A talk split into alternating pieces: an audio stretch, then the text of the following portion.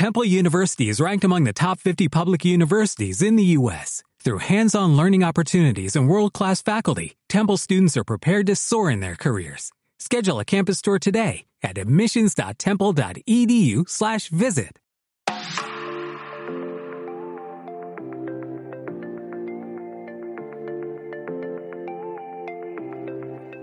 Muy buenas, podcasters, bienvenidos. Esto ya sabéis es Toma Pan y Calla, ese podcast gastronómico pues que cada vez está más en boca de todos y de momento pues estamos dos.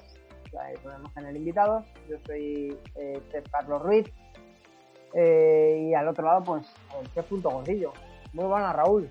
Muy buena Charlies y muy buena a todos los podcasters que estáis ahí y le habéis dado al play para conocer una semana más el producto. Dices que de momento estamos dos porque estás haciendo proceso de selección, Charlie. Eh, bueno, ya sabes que casi fuera de, antena pues hemos ido pensando en, tener novedades. Todavía no han llegado, pero pero dale, dale tiempo al llegarán, tiempo. Llegarán, llegarán. Algún día llegarán. Dale tiempo al tiempo que, oye, que lo mismo, pues, pues vamos incorporando cositas. Así que, pero bueno, lo que lo que sí que me ha surgido esta semana ha sido una duda y es que, de qué vamos a hablar, Raúl, porque es que esta semana no sé si es un producto, es un conjunto de productos, no, no me ha quedado claro. Bueno, Charlie, esta semana no vamos a hablar de un producto, sino sobre, eh, ¿cómo te diría? La forma de tratar ese producto, ¿no? De cómo cortarlo para cada cosa que queremos hacer o cómo saber eh, pues si ese producto está fresco, ¿no? Sí, venga, va, eh, el, pescadero que nos la intenta colar, ¿no? Que esto está fresquísimo, que... Ah, amigo, o sea, que como quieres, como llevamos tiempo haciendo cosillas con la asociación de mayoristas de pescados en, en Mercamadrid, ah, hemos decidido al final hacer un programa dedicado a, bueno, saber cómo, tener unas pautas mínimas y viables para, para obtener un producto top. Pues sí, Carlos, es lo esencial a la hora de ir a un mercado, el saber si estás comprando algo en buen estado o no.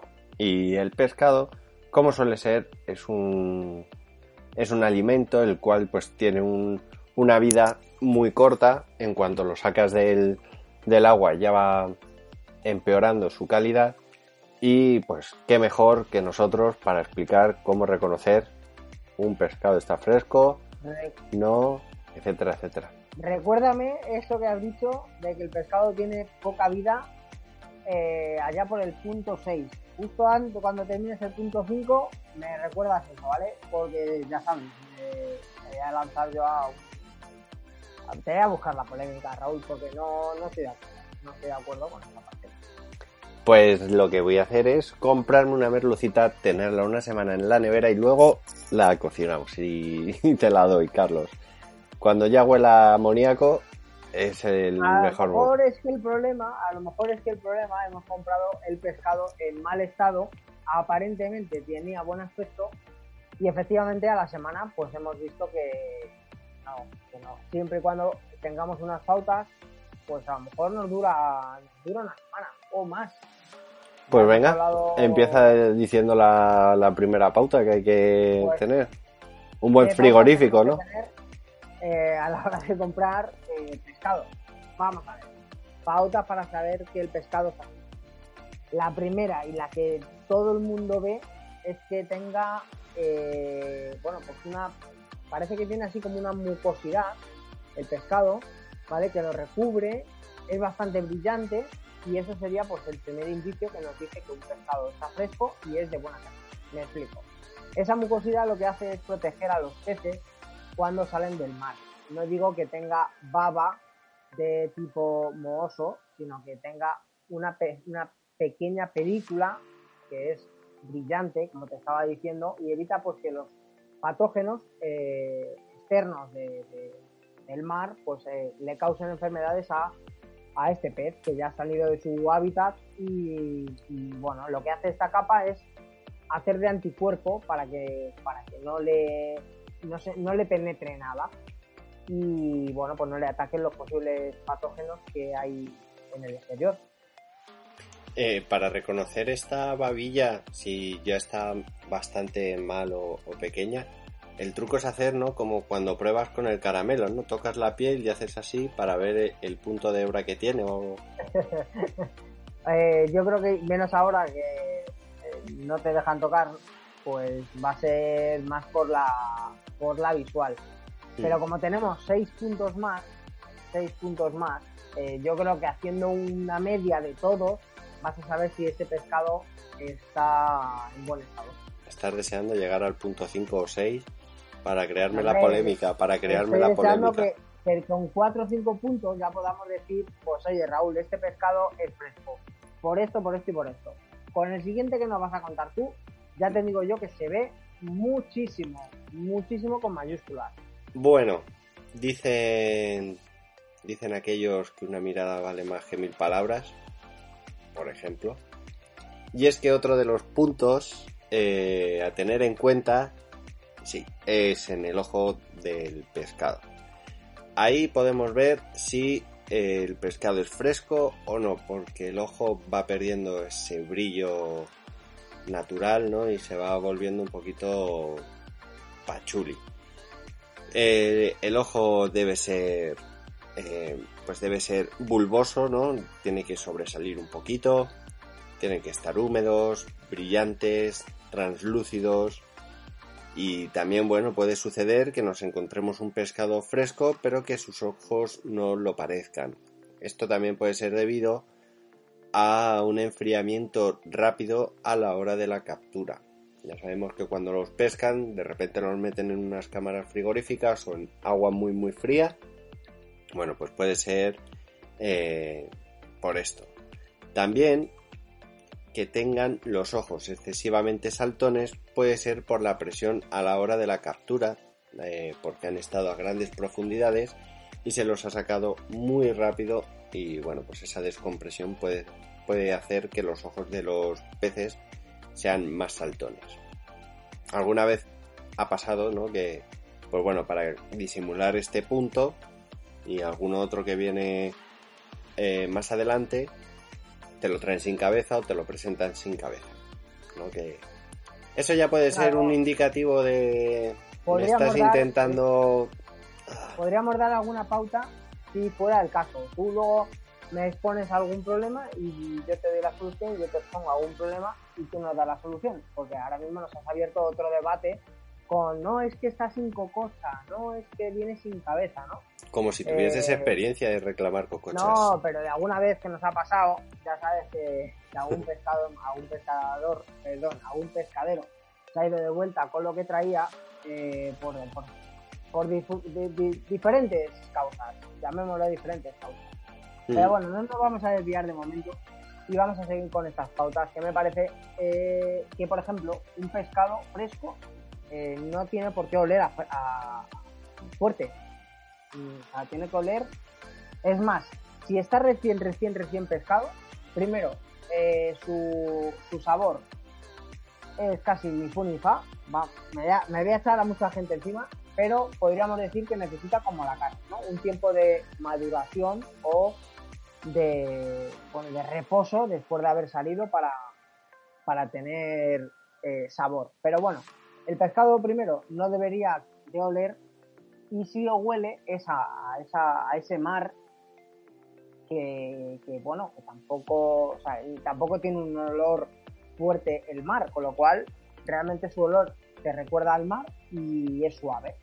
Otra cosa eh, que puede parecer, y es en ese tiempo de maduración, que digas, hombre, Charlie, claro, es que lo he tenido una semana en la nevera y claro, ahora huele. Claro, no lo has tratado. Primero, no lo has secado seguramente que esté en el mismo plástico que no hemos comprado. Obviamente, todo ese recubrimiento pues se va entrenando eh, lo que suelta con lo que tiene el pescado y, empieza a oler. Pero no debería de ser, incluso podría llegar a, a oler a amoníaco, como decías tú antes, ¿no? Pues esto al final no deja de ser algo que no se, no se usa amoníaco como tal, que usará otra, otra sustancia que no recuerdo ahora cuál es, pero que el olor que nos puede transmitir es a amoníaco y es para hacer de conservante. De hecho, eh, las gambas normalmente traen, yo creo que son unos sulfitos específicos para que las cabezas no se cambien de color y puede ser, podría ser similar incluso si las pela, los langostinos también, te pican las manos. Eh, bueno, por esta sustancia que se suele usar, no sé en qué medida, pero se usa para conservar. El caso, no debería de oler ni a amoníaco al comprarlo, ni siquiera mal. No debería de oler nada más que a mal. En caso de, que huela mal, eh, llámame polémico, yo bajo con las mismas, que no será la primera vez que lo he hecho, lo vuelvo a meter en una bolsita. Si tengo delicadeza, se lo dejo al pescadero así, con mano izquierda y sin que haya nadie. Pero como se pongan un poco farrucos, pues yo creo que lo mejor es que toda la clientela se entere que el pescado que me ha dado eh, es malo y se lo doy delante de la gente para que Tampoco será la primera vez, Raúl. Estás pagando por un, por un producto, normalmente un producto que no se vende barato, y que si encima me quieres colar un pescado que lleva días aquí, pues lo que decías tú, sin cabeza, sin no sé qué, sin no sé cuántos, y llegas a casa y te lo encuentras que está mal, o que al día siguiente ya huele mal, dices, pues algo ahí aquí que, que sospechar. Oye, ¿cuál dirías que es el peor día para comprar pescado? Yo diría que es el lunes. Eh, pero, pero ¿por qué? Porque está el precio más caro, porque... No, porque el lunes normalmente la compra que llega de Mercado Madrid un viernes se usa tanto el viernes como el sábado.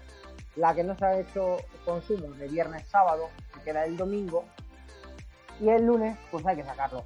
Y el pescadero pues que no lo haya mantenido en condiciones, pues seguramente que el lunes el pescado pueda estar de aquella manera o incluso que venga desde el jueves. Con esto no estamos queriendo decir que el lunes no compréis pescado, ¿vale? Que podéis comprar pescado. Pero que hay que estar mucho más atentos a todas estas cosas porque de no conservarlo bien pueden estar un poquito chungueles. Pueden estar ya un poquito chungueles. Porque un pescado... Habrá alguna, habrá alguna, alguna manera más de ver, ¿no?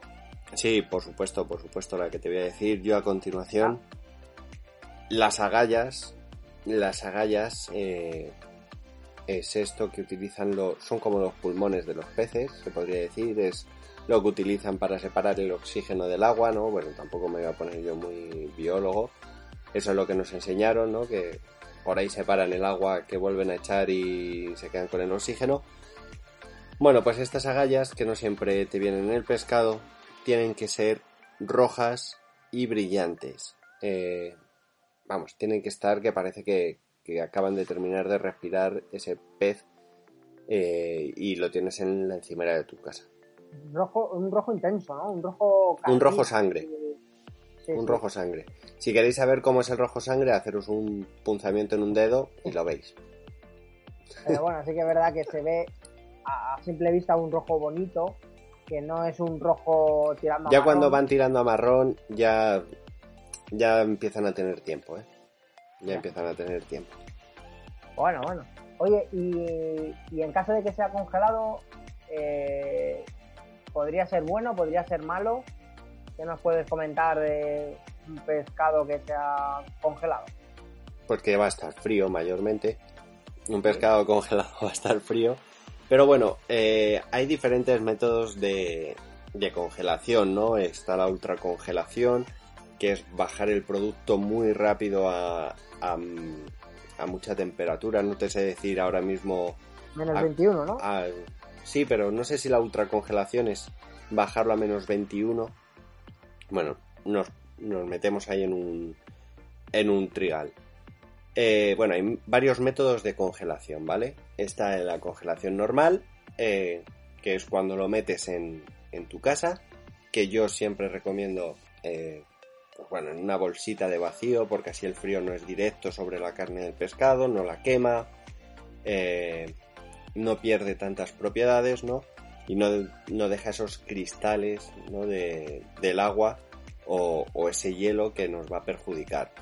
Eh, ¿Qué más podemos decir? Luego está esa capa de hielo, ¿no? Ese pescado que tiene como una capa de hielo por encima, que, que bueno, que esto es una capa de hielo que se le genera de, de agua primero, luego se le enfría rápidamente y el producto está perfectamente congelado. No por estar congelado va a ser de peor calidad, ¿vale? No por estar congelado va a ser de peor calidad. Hay congelados que son buenos. Eh, estábamos hablando de la, sí. de la de la congelación, ultra congelación, y mm. es a menos de 40 grados. Menos 40 eh, grados. 40 grados. Pues... Con, lo cual, pues es verdad que eh, pescado en este caso no sufre y mantiene todas sus propiedades. De hecho, recuerdo en bastante concreto un bacalao que, que he usado en algunas ocasiones y no era fresco, pero podría asegurarte que una vez que lo descongelas bien descongelado, que es otra manera, ¿no? De al final de darle esa vida útil al pescado congelado, es no meterlo en agua caliente, eh, mantenerlo en cámara de un día para otro, tapado y demás, y eh, daba totalmente pego de que el pescado tenía todas sus propiedades, que es lo que hace la congelación. Una cosa que también hay que tener clara es que una vez descongelado no se puede volver a congelar. ¿Y qué hago con él entonces?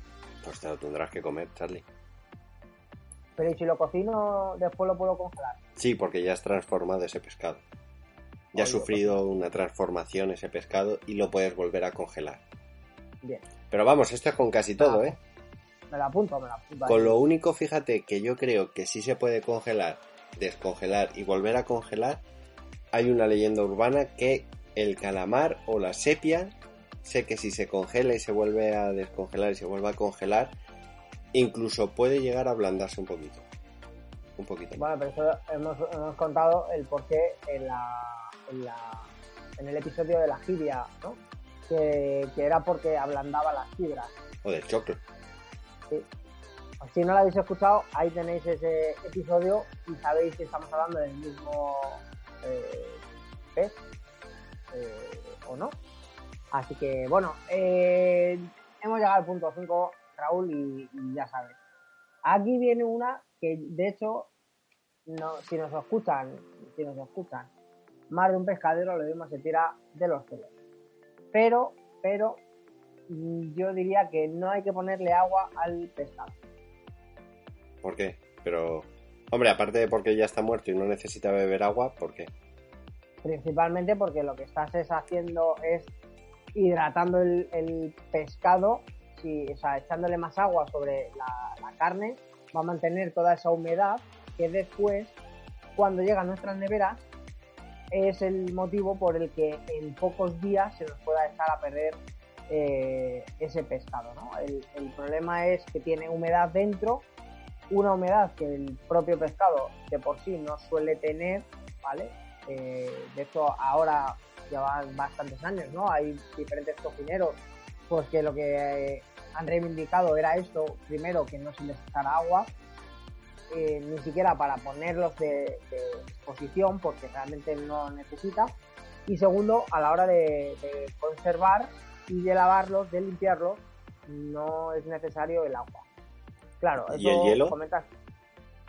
El hielo tampoco. En principio, al final lo que hace el hielo es lo mismo que el agua. Eh, esto es algo que es muy difícil de implementar porque lo tenemos como muy arraigado, ¿no? Es ahí, venga, echarle hielo y verás en las pescaderías y se me van a echar muchos pescaderos encima, pero no lo digo con mala intención, sino a lo mejor es por el propio desconocimiento de que el pescado, si es fresco, no necesita, pues, oye, a una capa justa para... Yo recuerdo en algún sitio, un restaurante donde he trabajado, que lo que se mantenía era entre hielo, pero con eh, trapos, mm. ¿vale? Cuando todavía se permitían trapos para cocina, para no era para, para limpiar, sino era para que diera frío suficiente por arriba, frío suficiente por abajo, y lo que se echaba era un hielo pilé, que hace un poco como que el pescado se, pues se, aplaste menos. Al final lo que quieres es una capita por encima que mantenga el máximo frío posible a la vez que cierra la nevera y, o el congelador,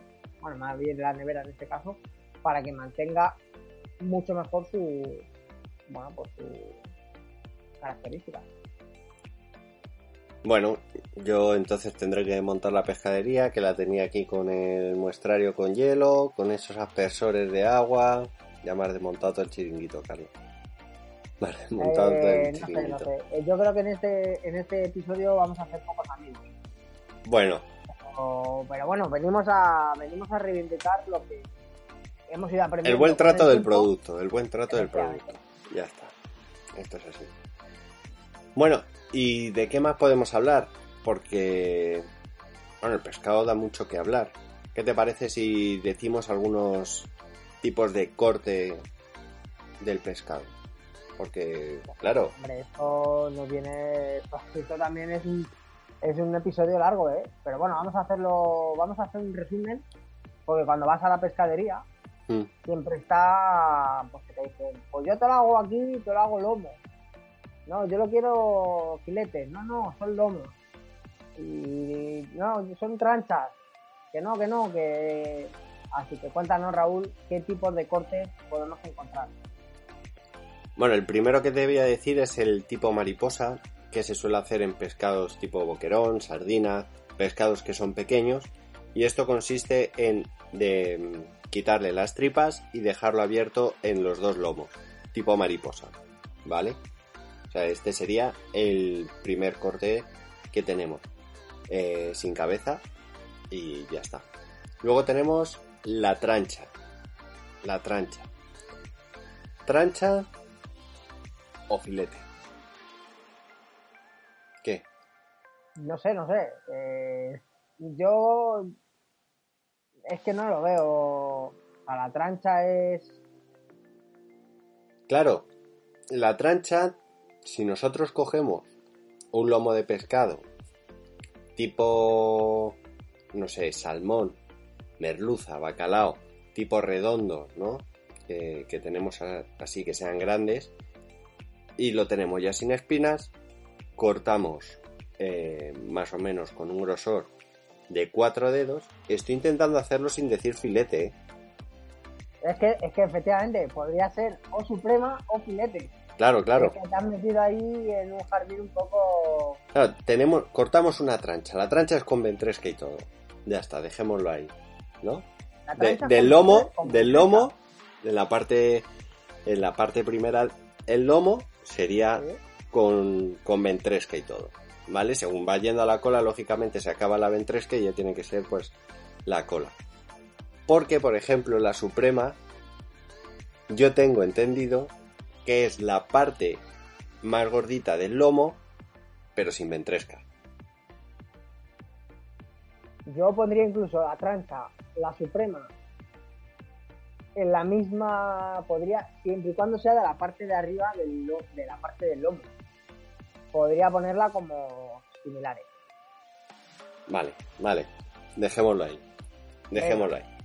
Y oye, ya que, porque claro, te has venido arriba, me has dado dos y me has dejado la de sashimi.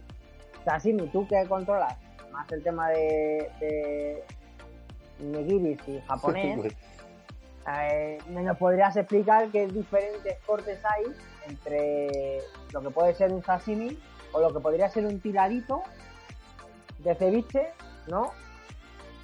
Yo creo que el, el sashimi. O, El o un escalope, un escalope, ¿eh? ¿Cómo te queda? No, en escalope ya te vas a filete, prácticamente. sashimi es de la parte del lomo cortar. Eh, a ver, que voy a decir filetes. Con un ángulo de De unos 45 grados aproximadamente. Sacar láminas finas del pescado. ¿Vale?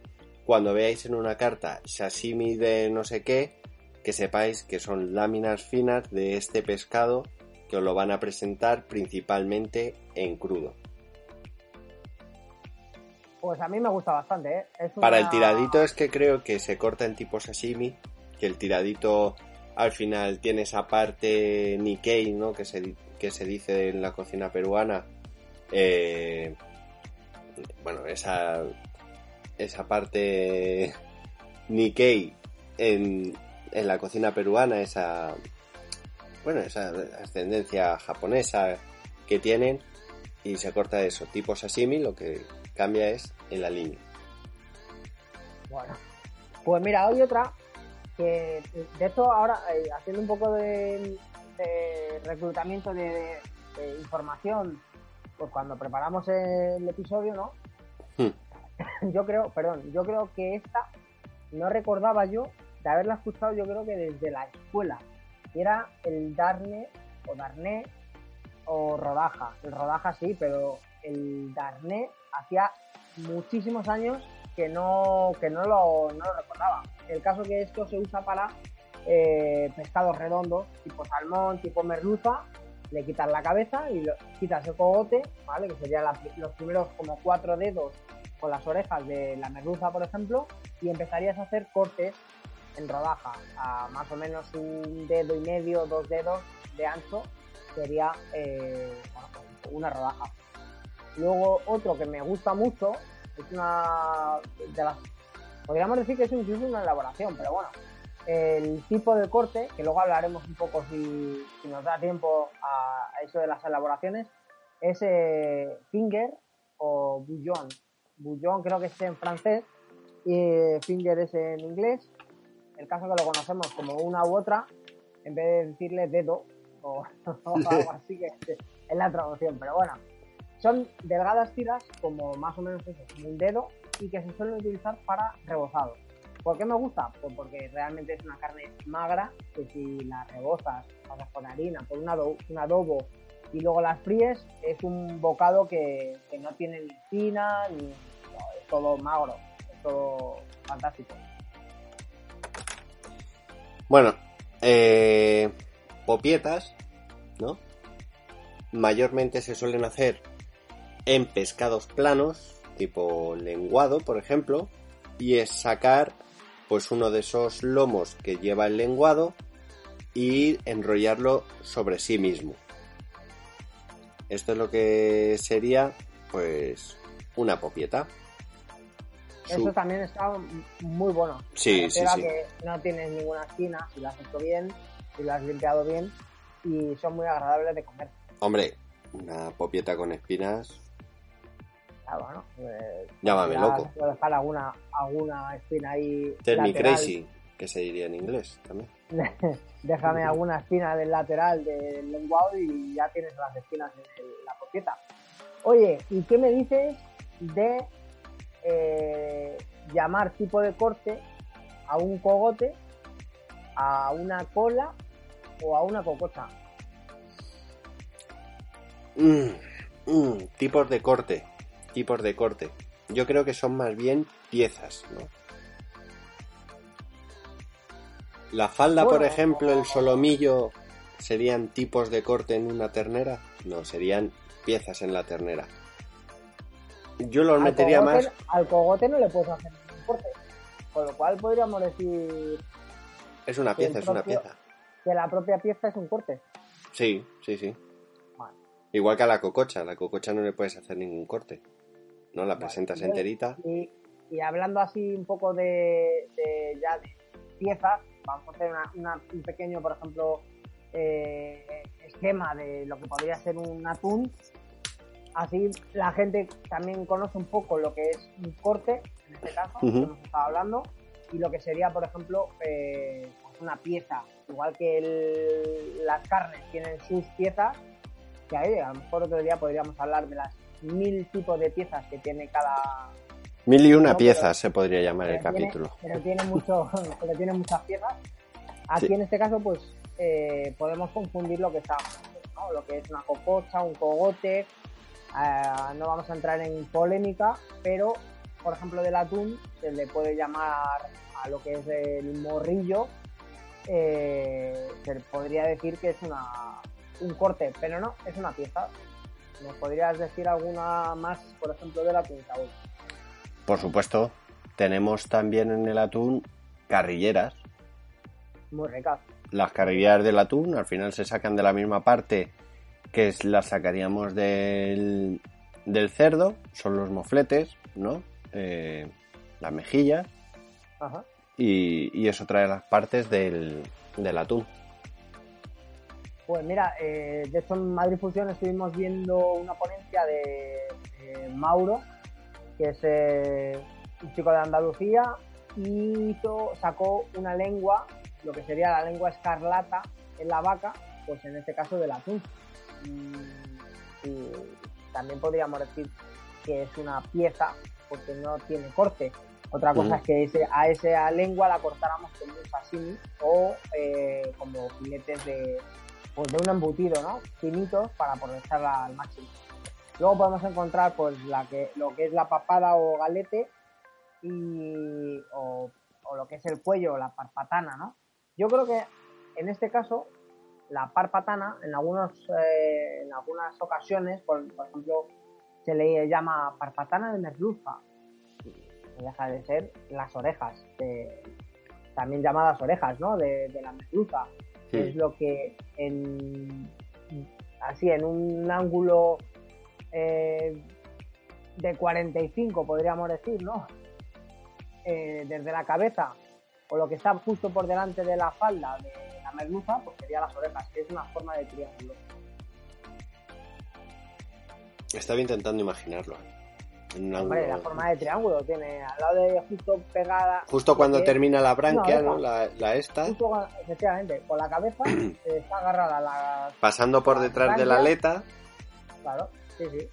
Vale, vale. A, esa parte, a esa parte ahora de las aletas, con un poquito de carne, creo que lo está, le han puesto el nombre de eh, tira de costilla o algo así. Lo he visto por diferentes libros eh, sí, sí, sí. Yo creo que se nos está yendo un poco de las manos, pero bueno.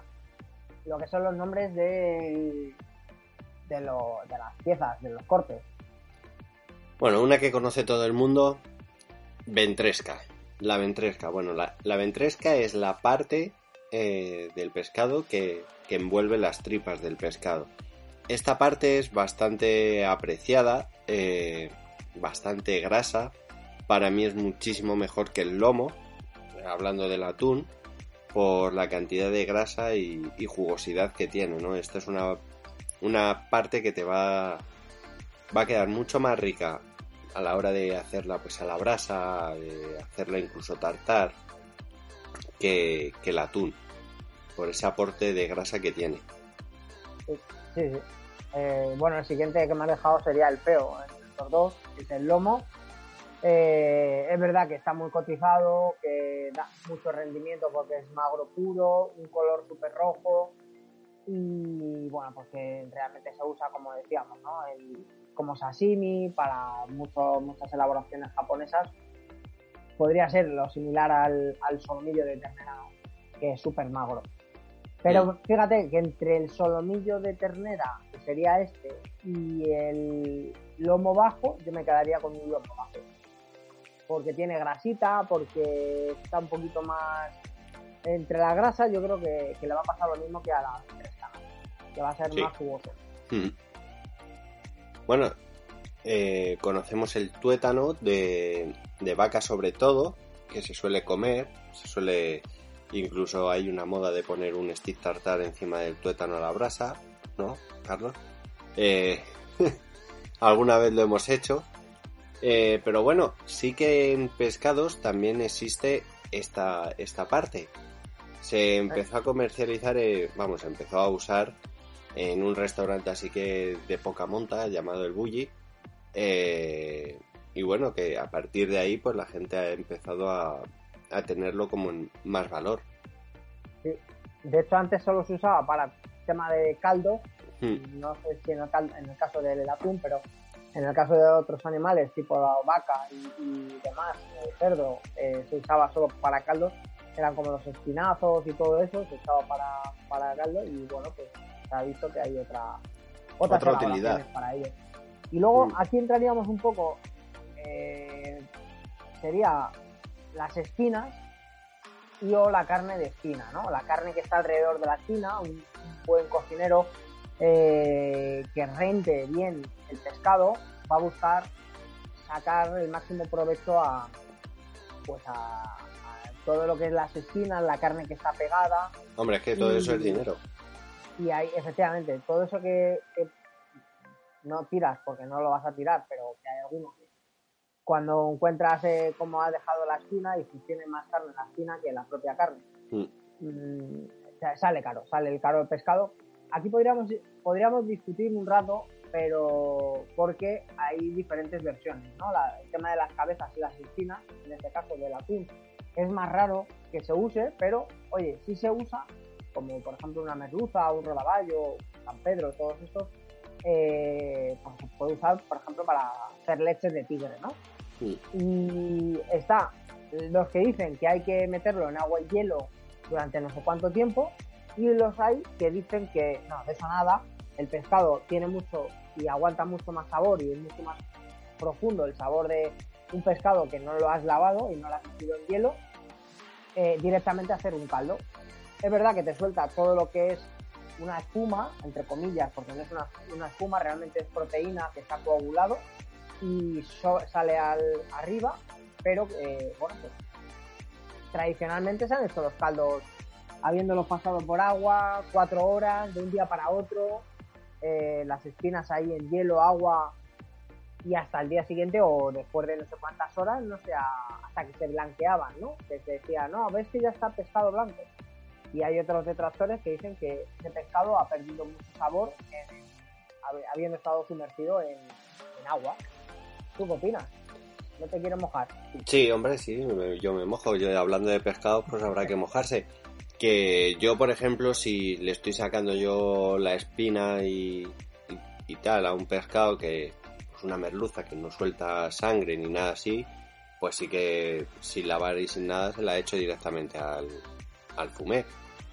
Otra cosa es que, por ejemplo, el pescadero cuando nos hace el paquetito de espinas y nos hace de todo esto, pues eh, sí que me gusta lavarlo, porque viene con las tripas, nos, ha guardado la cabeza, no, pues al final no viene todo lo limpio que puede ser. Entonces sí que me gusta darle un poquito de agua, pero no un poquito, y meterlo en el, no me, no me lo puedo creer, Raúl, que seas de esos que dejas que el pescadero te maltrate, perdón, te trate el, pescado y te lo dé. Porque depende, eh, aquí viene eh, si has ido al supermercado o si has ido de verdad a un mercado. El pescadero que va al mercado sabe lo que se hace y el que suele ir a un supermercado, llámame raro, pero el pobre hombre se encuentra con una espada, digo, una media luna gigante que ya en alguna ocasión les he dicho, vaya valor que tienes, porque yo no me atrevería a abrir un pez tan, pequeño con una media luna tan gigante eh, jugándome la mano. Así que, pues eso. Pero no sé si realmente hace falta un cuchillo tan grande. Yo cuando les veo manejar esa, esas pedazos de media lunas, como dices tú, eh, ¿en serio hace falta un cuchillo tan, tan grande? Yo nunca yo nunca me he apañado con media luna, la verdad. A lo mejor para un golpe. Eh, sí, para partir huesos o cosas así, sí, pero. El mero, que es muy duro, ¿no? Pero. Pero no. La cuesta de mero, ¿no? Se dice. Sí. que es muy dura. Sí, es dura. Pues, eh, bueno, pues esto, lo, esto lo que sería un poco la, la disección eh, de un pescado, ¿no? Y teniendo diferencias diferentes piezas, saber lo que son una pieza de lo que son eh, un tipo de corte y las pautas mínimas, porque claro, luego nos podríamos ir a, muchas más, pero yo creo que con estas pautas, con estas cinco en concreto, eh, sin meter la de la polémica en medio, sabríamos diferenciar un pescado bueno, recién pescado, como esos que hemos ido cuando hemos estado en Mercamadrid, que no, pues esto ha venido esta mañana y venía justo del mar joder, pues si ha venido del mar esta mañana mm, a las 12 de la noche, a las 4 de la mañana ya está aquí y a las 10 de la mañana está en la pescadería, realmente tiene 12 horas el, pescado y tiene que estar, como hemos dicho, ¿no? Brillante, con ojos bonitos, eh, con unas branquias rojas intensas y, y que no huela. Pues sí, teniendo en cuenta todos estos tips, el pescado siempre va a oler a pescado, va a oler a mal, a mar. a mal. A mal. A mal. Va a oler a mar. Y, ya está, o sea, Y sabiendo dónde tienen las espinas cada pescado, pues luego hacérselo comer a niños es mucho más fácil. Porque yo le tenía una manía tremenda al pescado porque me encontraba espinas. Ahora ya no, ¿no? Ahora ya no porque me paro a quitárselas. Me paro A quitárselas porque sabes dónde están. Efectivamente. Efectivamente. Es un punto eso, ¿eh? Saber dónde está la carne, dónde está el... Sí, Podríamos sí. hacer algún directo, yo creo, sobre eso. Saber ha- hacer una limpieza, un directo, en- en- ya tendría que ser en Instagram, que tiene un visual, de cómo limpiar un pescado, o bien cuando está sin hacer, o bien cuando está hecho. De hecho, tenemos alguno con la lubina de Acuanaria. Sí, Pero bueno, pasaros por nuestros Instagram, chef.gordillos, chef Carlos Ruiz, y tenemos todo este tipo de tips que estamos continuamente subiendo y os va a venir muy bien. Así que no queríamos dejar pasar esta semana, ya que hablamos tantas veces de pescado, Mercamadrid y demás, de dar pues, unas pautas de- a la hora de comprar pescado. y de saber que- qué partes tiene. Y además es muy interesante el saber todo esto porque así en el siguiente capítulo os vamos a dar unas recetitas de las buenas, de esas que nos gustan a Carlos y a mí, con cada corte, pieza que hemos, que hemos dicho. Os daremos, bueno, métodos de cocinado. Mm, Pero, pues, pues oye, perfecto, por mí perfecto. Es que estaba pensando justo que también se ha puesto de moda el tema de las escamas fritas. También nos vas a dar alguna recetita de esas, de escamas fritas o, No porque no sé hacer escamas fritas. o, brochet- o- brochetas de higadillos y cosas de esas. No, no, no, no. No voy a Vale, hacer vale. eso. Vale. Pues nada, queridos foodcasters, esto ha sido todo por hoy. Esta semana viene diferente porque, porque creemos que es necesario de vez en cuando volver a los básicos y conocer de verdad pues lo que nos hemos comentado. Así que cualquier cosilla que os haya interesado, dejárnoslo en comentarios. Cualquier duda que tengáis, también en comentarios. Y suscribiros para estar atentos cuando subimos el siguiente episodio de Recetas. Raúl, esto ha sido todo. Toma pan. Y calla. Adiós.